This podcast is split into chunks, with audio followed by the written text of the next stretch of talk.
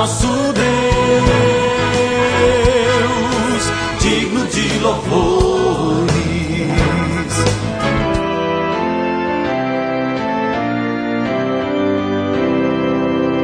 Olá, amados em Cristo, a paz de Jesus a todos vocês.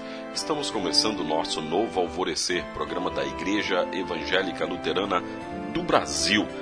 Aqui em Nova Venécia, somos a congregação Castelo Forte, que fica no bairro Bela Vista, e eu, pastor Jarbas, trago hoje para você o texto de Filemon, que só tem um capítulo, os versículos 4 e 5, que diz assim: Agradeço ao meu Deus porque tenho ouvido falar do seu amor por todo o povo de Deus e da fé que você tem no Senhor Jesus. Nós vamos falar sobre santo hoje com o tema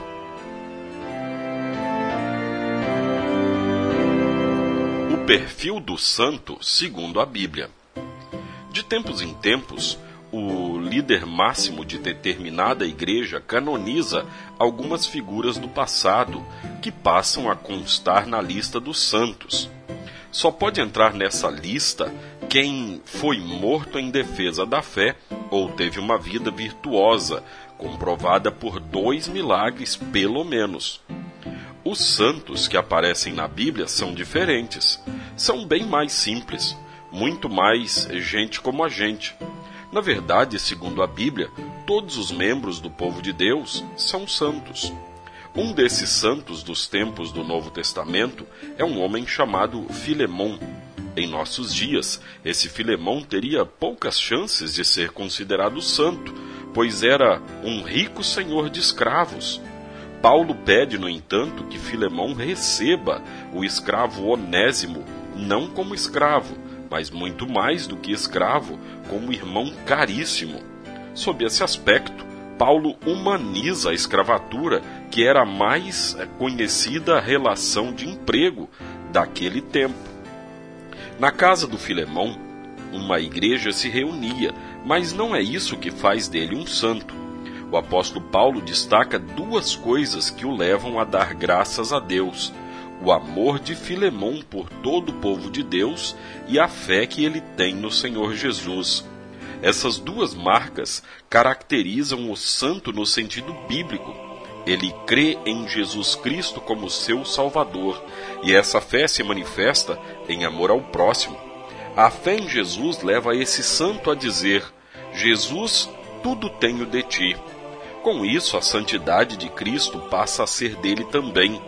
Dessa fé resulta um amor que se sacrifica pelo próximo, estando disposto a ficar com o prejuízo.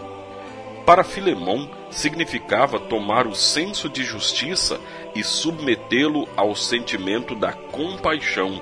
Significava não punir o escravo onésimo, mas recebê-lo como irmão. Se você tem fé em Jesus como seu Salvador e essa fé se expressa em amor ao próximo, você tem as marcas de um verdadeiro santo. Oremos.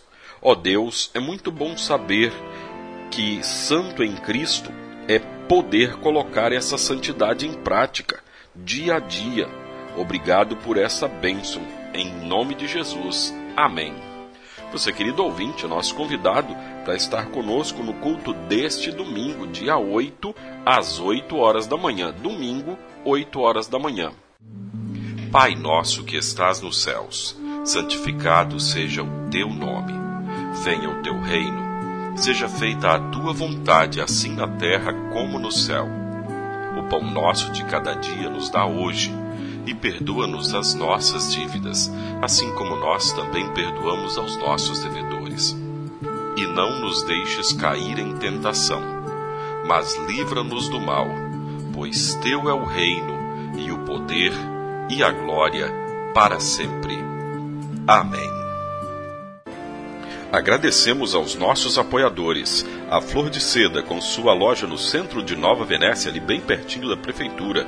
Telefone 3752-3066. Flor de Seda, tudo o que você deseja em moda íntima. E também a JK Informática, na Avenida São Mateus, bairro Beira Rio. Telefone 3752-7408. JK Informática. Tecnologia é aqui.